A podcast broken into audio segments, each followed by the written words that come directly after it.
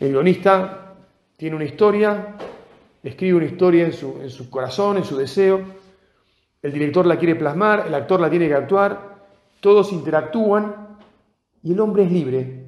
Es decir, el hombre puede terminar diciendo, no le voy a hacer caso al guionista, lo voy a escuchar más o menos al director y al, y al actor que, que tiene que ser ¿no? El, el director me dice de alguna manera, que, pero que en realidad soy yo, y bueno, voy a hacer la mía porque yo quiero acá dejar mi impronta, digamos. Y cuando me dirigen para que la haga de este modo, bueno, sí, pero le voy a poner un poquito de mí, porque para eso soy el actor y me garpan, me llevo acá una buena ¿no? compensación.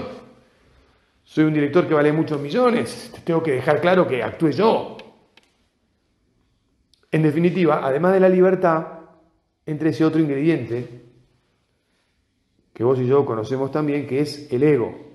O sea, la libertad supone también el ego, el yo. La pretensión de tener la firma, de tener protagonismo y de interpretar el guion a mi manera. El ego, I did it my way. Muchas veces todavía con la gente mayor que trato en el hospital, me río y le hablo de que porque muchos dicen, sí, yo creo, pero a mi manera, padre. Yo creo en Dios, pero no creo en la iglesia, porque, bueno, y te dicen, sí, bueno. Al final, my way, el ego. Entonces, ves, este, no sé si la analogía es perfecta, pero nos permite meditar esta mañana en que aunque en teoría los sueños de Dios para con nosotros son sencillos, amá y punto, lo que el Señor quiere es que nos entreguemos como Él se entregó, que demos nuestra vida como Él la dio por nosotros, que nosotros la demos por Él y por los demás. Pero después hay complicaciones. Y estos dos factores hacen que la cuestión se ponga compleja. Y ya sabes, si, no, si tenés ganas de, estudiar un poquito de esto, lo que me decía mi consultor es que muchas veces el director quiere hacer una película y le sale lo que puede, le sale algo muy distinto en general. Y tal vez uno piensa en el guionista, que ese sí que está claro que es Dios, digamos, ¿no? El que sueña sueños de amor para nosotros y se Gracias, Señor. Me, corto y, vamos a agradecerle a Dios. Gracias porque vos te bancás que salga algo distinto de lo que soñaste. Te pido perdón porque meto la cuchara. Meto la cuchara y, y hago que el guion no, no siga fielmente ese, esas líneas maravillosas que sale de tu corazón y de tu mente. Y te pido que me ayudes en adelante a ser más fiel a tu guion, porque cuando lo releo, te digo, este guion me enamoró, este guion es un espectáculo.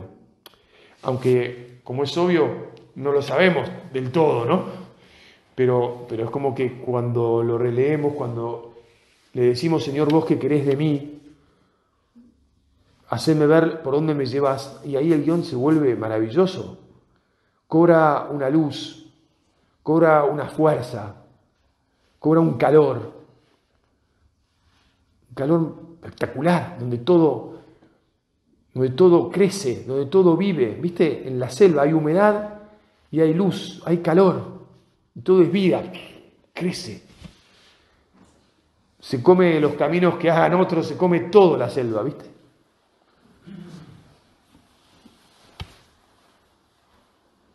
En cambio, el frío de nuestras ideas, de nuestros controles, de nuestra propia cuchara en el plato de Dios, y bueno, afea las cosas.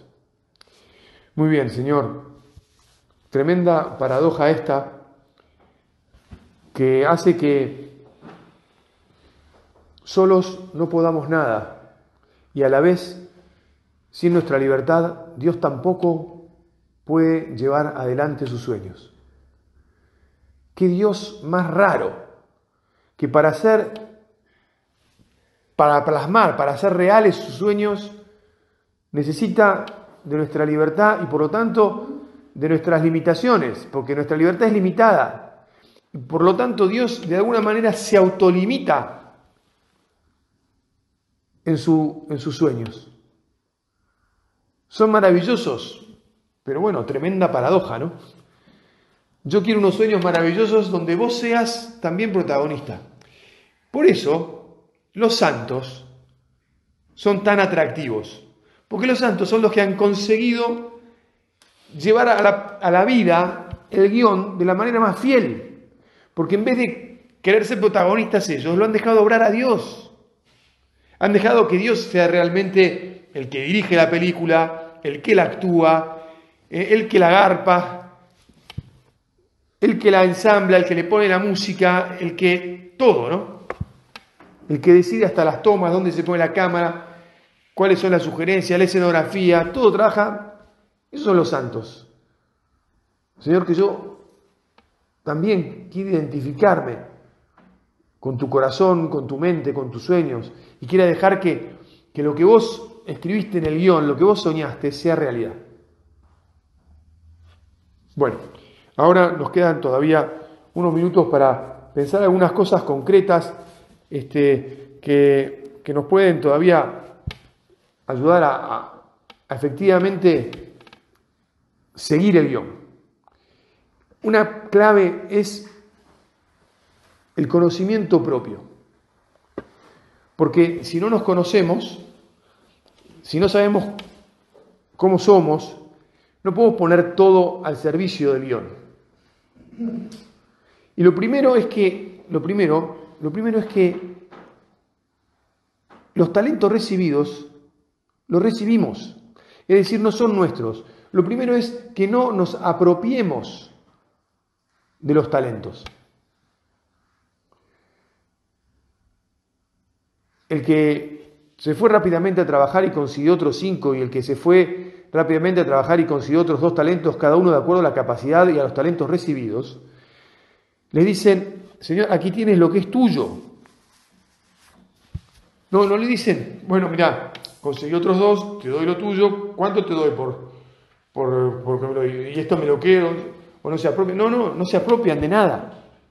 La apropiación, que a los seres humanos nos pone tan nerviosos, pero nosotros nos convertimos en usurpadores muchas veces de los talentos de Dios.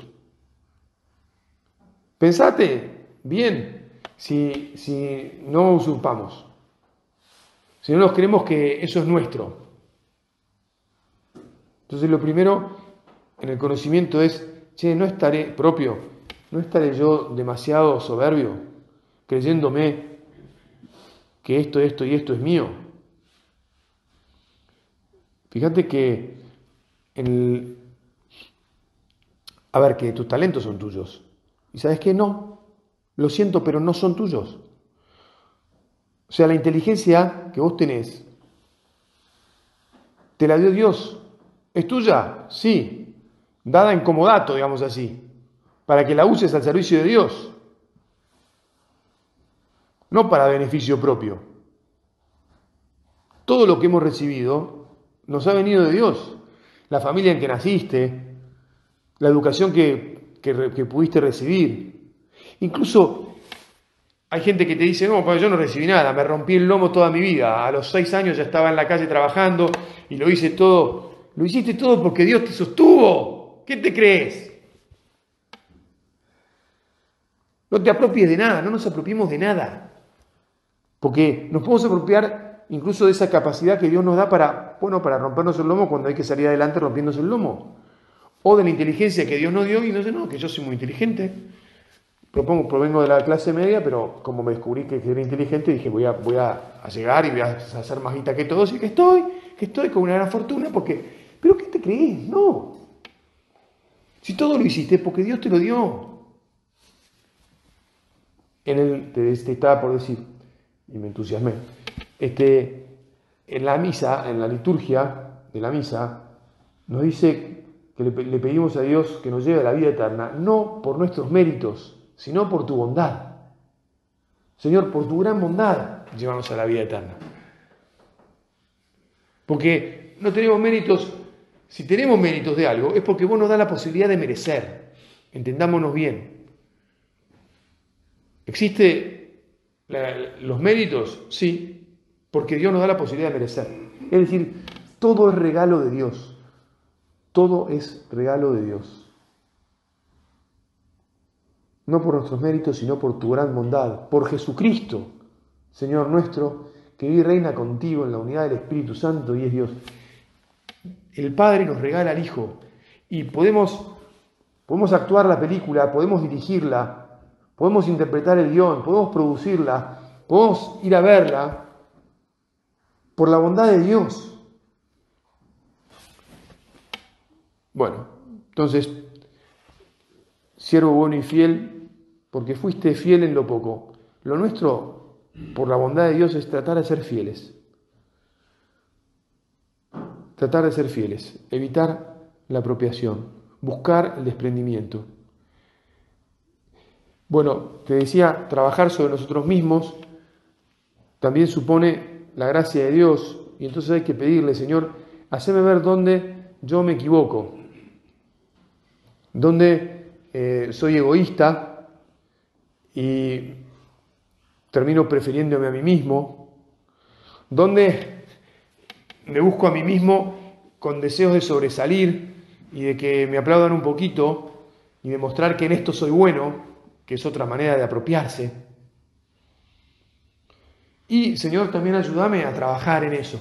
En este sentido es bueno que, que uno que uno lea libros de espiritualidad y de conocimiento propio, que uno converse con algún amigo y le pida consejo, o con un, bueno, alguien que sepa de las cosas de Dios, puede ser un cura o no, pero alguien que le diga, mirá, pensate esto, pensate lo otro, a quien uno le puede abrir el corazón con confianza y la persona con respeto le, sugiera, le muestre y de paso, digo, le indique, le lleve, ¿no? No lo lleve porque nos lleve con su aliento, con su palabra, con su oración. En el fondo, que alguien que sirva de instrumento al Espíritu Santo para que el Espíritu Santo nos moldee, ¿eh? nos, nos trabaje el corazón, nos trabaje el corazón. Sobre todo lo que tenemos que tener es un, ya lo vamos a seguir viendo en la próxima meditación, pero un corazón dispuesto al amor, un corazón dispuesto al trabajo, pero al trabajo de la mano de Dios y por Dios. ¿eh? Bueno, y así fructificarán los talentos. Y una última cosa que te quería decir es, con alegría y agradecimiento, la generosidad nuestra, Señor, te pedimos que nos la des siempre llena de alegría, con deseos de, dar a, los demás a manos llenas, porque, este, ojo que, que a veces se nos achicharra el corazón e incluso cuando, cuando trabajamos para hacer fructificar los talentos, estamos pensando más en nosotros que, en Dios y en el, prójimo. ¿eh? Y nosotros tenemos que estar contentos de, de no quedarnos con nada. Señor, acá tienes lo que es tuyo. Que no me quede con nada de lo tuyo. Que sea generoso. Y ahí es cuando se nos va a llenar el corazón de amor. Y así terminamos. Se nos llena el corazón de amor cuando lo damos todo, no cuando pensamos a ver si recibimos, ¿eh? sino cuando lo damos todo. Madre Santa, te vamos a pedir de verdad que nos ayudes a vivir así, tratando de acoplarnos a los sueños divinos, conocedores de que toda la fuerza, toda la posibilidad de vivir ese guion maravilloso, esa película, nos la da nuestro Señor, como vos hiciste.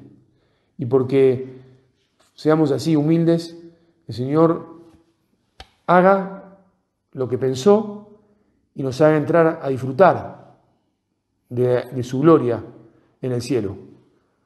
Nos ponemos bajo tu amparo, ayúdanos, Madre nuestra. Te doy gracias, Dios mío, por los buenos propósitos, afectos e inspiraciones que me has comunicado en esta meditación. Te pido ayuda para ponerlos por obra Madre mía Inmaculada, San José, mi Padre y Señor, Ángel de mi guarda, intercedan por mí.